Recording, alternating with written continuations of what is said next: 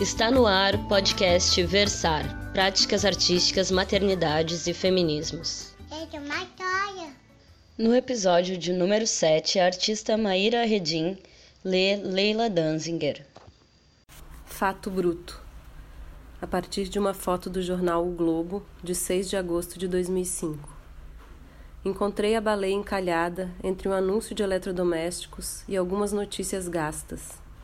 Palavras de puro mato envolviam sua carcaça triste e obscena. A baleia pedia crônicas de espanto, mas nem as ondas revoltam-se. Não há assombro por sua carne inerte. Na faixa de areia, a moça dá as costas ao fato bruto, que é uma baleia encalhada, e continua tranquila seu bronzeado. Mas o sol não esquece. Naquele mesmo dia, há 60 anos, sobre o Pacífico, o calor de 10 mil rivais. Minha dúvida é onde fazer um túmulo digno para a baleia, que conhece as águas e as cinzas.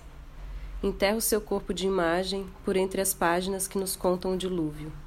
Assinalo no calendário. Agosto é mês de baleias mortas. Vanitas. Não fotografei o lírio que abriu pela manhã, como prometeu a florista, em quem não acreditei por temer o difícil comportamento das flores em minha casa. O lírio não se encaixa em nenhum projeto.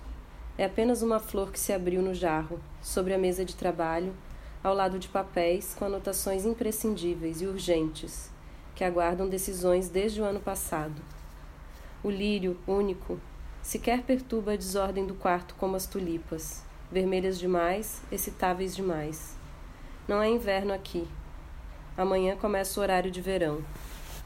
E antes que os dias se alonguem, não haverá a menor lembrança de minha dúvida sobre o que fazer com a flor, se não olhá-la, aflita, e sentir o cheiro adocicado de um lírio sobre a mesa, ao lado da pilha de livros, jornais velhos e da anotação.